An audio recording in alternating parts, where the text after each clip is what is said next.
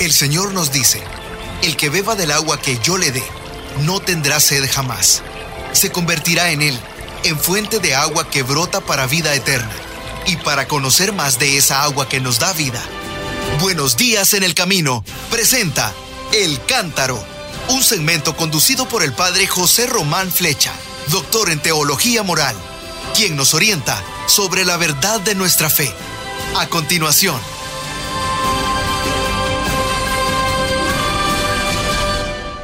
Mis queridos hermanos, soy el padre José Román Flecha de la diócesis de León, en España. Ayer les hablaba desde mi propia ciudad de León, pero tuve que venirme rápidamente porque a las 8 de la tarde tenía una conferencia sobre los salmos aquí en una parroquia de la ciudad de Salamanca. Así que adivinen, hoy estoy de nuevo en Salamanca. Ya he visto que ahí desde cabina han visto mi propia biblioteca particular y las cajas de los libros que estoy enviando a mi seminario de León.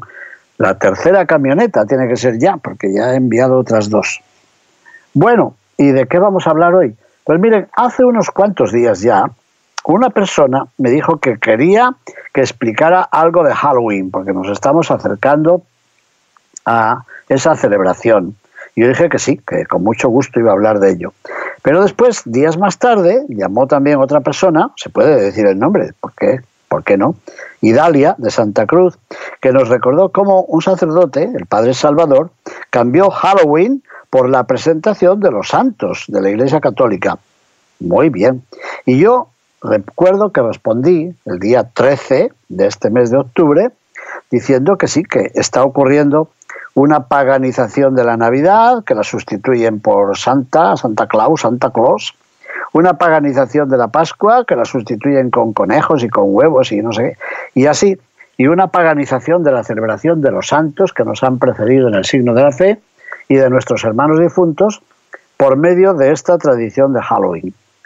Bueno, después yo he procurado enterarme un poquito, algo había oído ya, claro, pero ya sé que Halloween es una palabra posiblemente de origen cristiano y de origen celta también porque Halloween parece que originariamente en, la antigua lengua irlandesa venía a significar la víspera de la fiesta de las ánimas, de los muertos.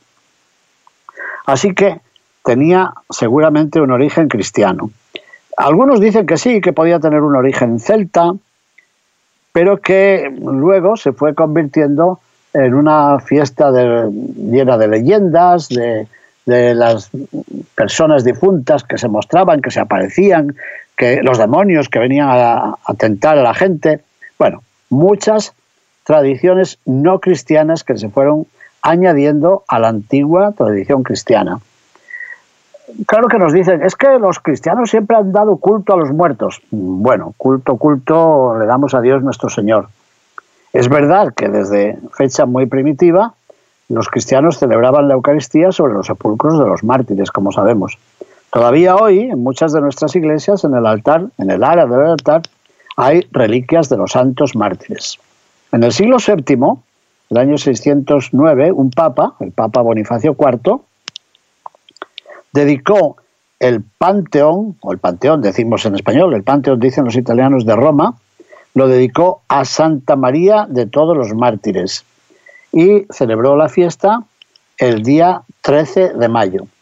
El Panteón había sido construido, lo pone allí en la fachada, Panteón de, de Agripa, lo pueden buscar, pero no es eh, un emperador Agripa, sino que era un cuñado del el emperador Octavio César Augusto y estaba dedicado a todos los dioses.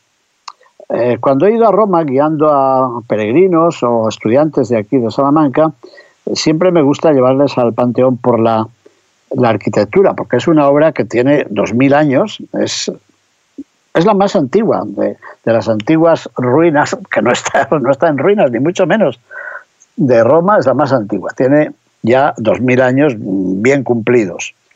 Es interesante por, como digo, por su arquitectura, por el, el hueco central que siempre dicen, oiga, y cuando llueve, bueno, pues cuando llueve cae el agua, ¿y dónde va? Pues se recoge en el suelo. Pero como digo, en el siglo XVII, en el siglo VII, el Papa Bonifacio IV dedicó el Panteón, pan significa todo, y Ceo significa Dios. El Panteón dedicado a todos los dioses de Roma lo dedicó a Santa María y a todos los mártires. De hecho, en el altar mayor hay un hermoso icono de la Santísima Virgen María. Se ha convertido también en lugar de enterramiento de los reyes de Italia y de algunos más personajes ilustres, porque allí está también el sepulcro de Rafael. Rafael es Anzio, el, el famoso pintor, el pintor de la transfiguración, de la cual hemos hablado aquí alguna vez. Bueno, pues ahí empezó una tradición de veneración de los santos y de los mártires en esa iglesia en concreto. La fiesta de todos los santos, que se celebra en la iglesia occidental el día primero de noviembre, se remonta al siglo VIII por concesión del Papa Gregorio III, que comenzó a celebrarla en un oratorio en la Basílica de San Pedro para venerar las reliquias de los santos apóstoles y de todos los santos, mártires y confesores. Eso en el siglo VIII. En el siglo IX, el año 835, la fiesta de todos los santos se cambió oficialmente del 13 de mayo, donde la había celebrado el Papa Bonifacio IV, al día primero de noviembre. Y esa misma fecha, a instancias de otro papa, Gregorio IV, mm, vino a sustituir aquella fiesta del comienzo del año que celebraban los celtas precisamente en este lugar. Así que, en este tiempo, quiero decir. Así que se puede comprender que la fiesta de Halloween tiene una larga tradición, pero una tradición eh, cristiana en cuanto honor a los mártires y a nuestros queridos difuntos. Y una fiesta, en cierto modo, celta, que podía significar el final del verano, el final de la cosecha y la llegada del invierno, de los días un poco oscuros. ¿Qué ha ocurrido? Que pasaron unos cuantos siglos, casi mil años, y en el año 1840, mil años, esta festividad llegó a los Estados Unidos y a Canadá y ahí quedó fuertemente arraigada. Más todavía, en el año 1921, cuenten, cuenten, 1921, estamos en el 2021, es decir, hace un siglo, solamente hace un siglo, la fiesta de Halloween empezó a celebrarse de forma masiva en los Estados Unidos. De hecho, en ese año, 1921, repito, hace un siglo, se celebró el primer desfile de Halloween en el estado de Minnesota y luego le siguieron en Minnesota y luego le siguieron otros estados, sí, sí. Y la fiesta fue adquiriendo una popularidad en las décadas siguientes, pero sobre todo gracias al comercio, gracias a los negocios. Eso en Estados Unidos. ¿Y cómo es que ahora se celebra también a veces en España, sobre todo en los restaurantes y en las tiendas? Se ha internacionalizado desde finales de los años 1970 y principios de los años 1980, o sea, hace 40 años o más, gracias al cine, una película famosa, y a algunas series de televisión. Aquella película estrenada en 1979, dedicada a Halloween, una película de John Carpenter, se hizo muy famosa, estaba ambientada en la víspera de Todos los Santos y se convirtió, bueno, pues como en un modelo del cine de terror que tanto gusta a nuestra gente, a nuestra actualidad. Pero, ¿qué ocurre? Pues ocurre, como decíamos, con lo que pasa en Navidad y con lo que pasa en la Pascua, que al mundo occidental le encanta no solo las conmemoraciones religiosas, que le interesan poco, sino que lo que le interesa es conseguir dinero. Es decir, tanto en Estados Unidos como en Europa, que se ha decidido a importar el modo con el que se celebra en Estados Unidos, ha adquirido importancia porque a los grandes negocios les interesa mucho. Hay muchas cosas que se compran, que se venden, y hay, por tanto, una comercialización, como pasa también con la fiesta de San Valentín, que ya hemos comentado alguna vez, y con tantas otras ocasiones, que se convierten en un momento para conseguir dineros. Algo parecido ha pasado también con el Thanksgiving, ¿qué creen? Con la fiesta de acción de gracias, que de ser una fiesta religiosa, en muchos lugares ha pasado a ser una fiesta comercial. Otra cosa es lo que se utiliza, sobre todo en Estados Unidos, más que aquí, con las calabazas, con una luz dentro. Bueno, eso parece venir de otra leyenda, un cuentecito que vinculaba estas costumbres con un personaje un poco dado a la bebida que se encontraba, se encontraba con el demonio y negociaba. Por otra parte, se ha vinculado también a los niños que juegan al truco, al truco o al, o al pacto, pues para conseguir también unos dulces. ¿Qué se puede hacer y qué pensar? Porque ustedes pueden encontrar esta historia en cualquier lugar. Yo supongo que las personas que me han preguntado lo que quieren saber es cómo reaccionar desde la fe, porque este es un, un programa no solo de tradiciones culturales, sino de transmisión de la fe. ¿Qué pensar de esto?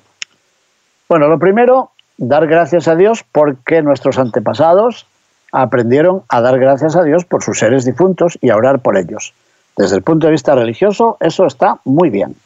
El Concilio Vaticano II nos ha recordado que nosotros oramos por nuestros difuntos, pero creemos, pensamos que ellos también interceden por nosotros ante el trono de Dios. Creemos en algo que profesamos en el credo, que es la comunión, es decir, la común unión de todos los que creemos en el Señor, la comunión de los santos. Hasta ahí, bien. Si esta fiesta nos sirviera para eso, para prepararnos para la celebración de todos los santos, día primero de noviembre, y la conmemoración de todos los fieles difuntos, día 2 de noviembre, estaría bien. Segundo, eh, podemos luchar contra las costumbres de, los niños y de los juegos y de los dulces, eh, yo creo que, que más que prohibir tendríamos que cambiar, me parece. Porque ahora que acabo de visitar la cueva de Manresa, donde se retiró San Ignacio, Ignacio de Loyola, a meditar y a pensar, a repensar su conversión, pues recuerdo que él empezó la conversión leyendo vidas de santos y pensando que si ellos habían logrado cambiar de vida, ¿por qué no iba a poder él con la gracia de Dios? Y algo parecido nos cuenta también Santa Teresa de Jesús, cómo les leían en casa la, obra Flor Santorum, la flor de los santos. Entonces, si se puede cambiar, en lugar de, de buscar a las brujas o buscar los demonios o buscar los muertos que vienen a darnos miedo o las calaveras o qué sé yo qué cosas usamos, y lo cambiamos por la devoción a los santos que nos han precedido en la señal de la fe, no estaría muy mal. De hecho, como les dije al principio, nuestra hermana Idalia de Santa Cruz ya nos contaba que el Padre Salvador había cambiado Halloween por la presentación de los santos, la fiesta de todos los santos. Yo conozco también otros lugares donde esto se está haciendo y donde, tanto en las casas como en las parroquias, como en los ministerios, en estos días se preparan pequeños altarcitos con imágenes de santos modernos, por ejemplo, de Carlo Acutis, un niño, la santa beatificada este, este pasado domingo, que murió con 22 años, o con otros santos muy conocidos en los últimos tiempos, como el Padre Pío, como San Pablo VI, como Santa Teresa de Calcuta, o como Santa Faustina Kowalska, es decir, santos muy recientes y que son conocidos también por nuestra gente y hasta por nuestros niños. Yo creo que se podría eh, cambiar el estilo de la fiesta pagana por una fiesta cristiana, tratando de decir, yo hoy, o con este motivo, quiero representar también ante mis amigos, y si es posible, qué sé yo, en la escuela o en la iglesia o, o en el vecindario, quiero representar a tal santo. Imaginen que, que un niño se quisiera vestir de San Tarsicio, aquel niño romano que fue, fue matado, fue asesinado por otros compañeros suyos, compañeros de juego, porque descubrieron que era un niño cristiano y que iba a llevar la Sagrada Comunión a los presos y a los enfermos, San Tarsicio. En Italia le llaman Tarcisio. Los que han ido a Roma recordarán que al lado de la catacumba de San Calixto, han levantado hace poco una estatua a este santo, un santo niño. Y tenemos muchos más. En España tenemos a San Pelayo, asesinado por los musulmanes en Córdoba.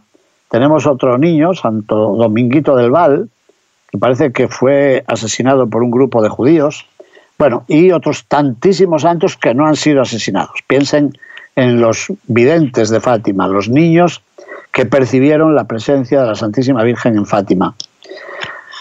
Tendríamos la oportunidad para ayudar a los niños a leer esa vida de otros niños como ellos y hacer un trabajo, tanto que les gusta dibujar a los niños, dibujar a esos santos, incluso vestirse como esos santos y bueno, si es que quieren un dulce, podemos darles también un dulce, con tal de que no paganicemos esta memoria.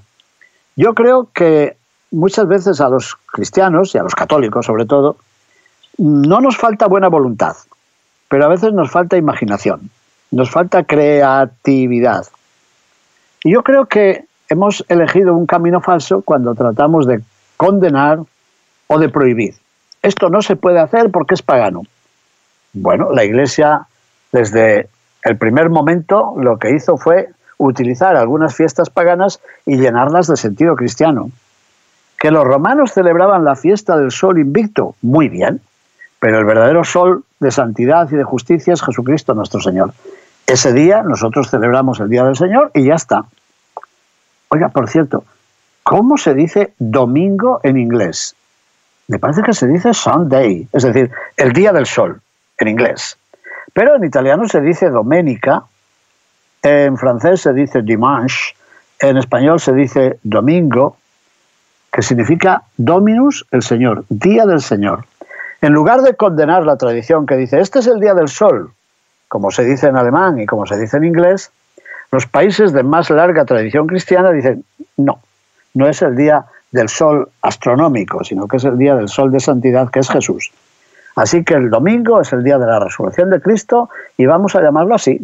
No hemos prohibido a los de lengua inglesa que digan Sunday, bueno, allá ellos, pero nosotros en el de nuestro decimos no es el día del sol, es el día del verdadero sol, que es Jesucristo nuestro Señor. Y lo mismo podíamos decir de otras fechas también. El sábado era para los paganos el día de Saturno y en algunos sitios siguen llamándolo Saturday, que sin duda es el día del dios Saturno o del astro Saturno. Mientras que judíos y cristianos decimos, mejor le llamamos sábado, que tiene una tradición bíblica importante y para nosotros es un día con nombre cristiano. San Martín de Dumio, San Martín de Braga, eh, obispo del noroeste de la península ibérica en la época de los visigodos, eh, recorrió su larga diócesis y dijo, quitemos los nombres de los dioses. Así que en lugar de decir luna, digamos segunda feria, y en lugar de decir miércoles, que era el día del dios Mercurio, vamos a decir la feria tercera o la feria cuarta. Bueno, la cuarta, porque el martes era el día del dios Marte. Y seguimos diciendo con frecuencia el, dios el día del, del dios Marte. Pues fíjense si tuvo influencia aquella sugerencia suya que en portugués no se dice ni lunes, ni martes, ni miércoles, ni jueves, que es el día de Júpiter, sino feria segunda, feria tercera, feria cuarta, feria quinta. O sea que lunes es feria segunda. Segunda, ¿y cuál es el primero? El primer día de la semana es el domingo. El primer día de la semana no es el lunes como decimos habitualmente. Nosotros los cristianos empezamos la semana ofreciéndole a Dios ese primer día, que es el día del Señor, el domingo. Bueno, esta transposición cultural a mí me parece enormemente importante. Y todo esto a propósito de Halloween para decir que podríamos aprovechar este día para inculcar en las nuevas generaciones, y en concreto a los niños, algo que supere la paganización de nuestra cultura y que descubran, por una parte, el valor de nuestros santos y por otra parte, la devoción y el cariño que seguimos profesando a los difuntos que han muerto de nuestra propia familia o de nuestra propia amistad aunque no hayan sido beatificados y canonizados, pero los encomendamos al Señor oramos por su eterno descanso y agradecemos su vida, que no ha sido en vano, de ellos hemos recibido tantos bienes, tantos valores, tanta buena cultura, que tenemos que agradecerlos.